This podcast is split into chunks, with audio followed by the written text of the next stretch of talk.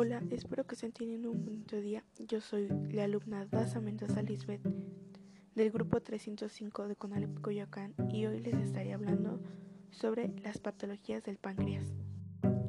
El páncreas es una glándula localizada detrás del estómago y por delante de la columna.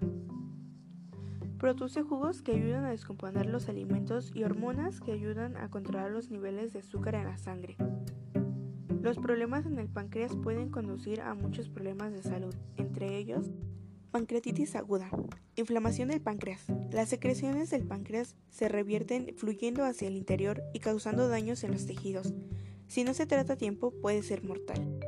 Pancreatitis crónica, dolor abdominal crónico que puede conllevar al aumento de las enzimas pancreáticas y puede producir insuficiencia pancreática, infecciones bacterianas o diabetes mellitus tipo 2.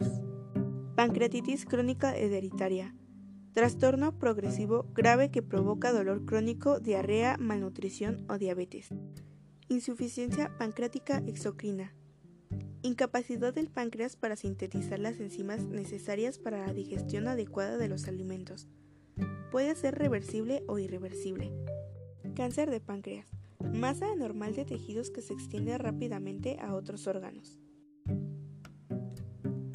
Quistes pancreáticos.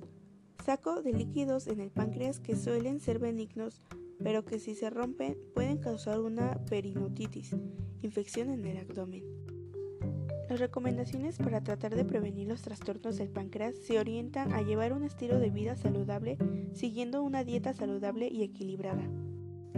También se recomienda realizar ejercicio moderado regular, evitando el sedentarismo, el sobrepeso, y no fumar ni excederse en el consumo de alcohol o medicamentos.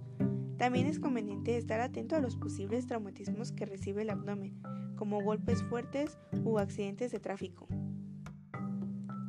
También es importante que si hay antecedentes de trastornos de páncreas personales o familiares, se debe realizar revisiones periódicas con el especialista, además de estar atentos a los síntomas que se pueden presentar. Esto es todo de mi parte, espero les agrade.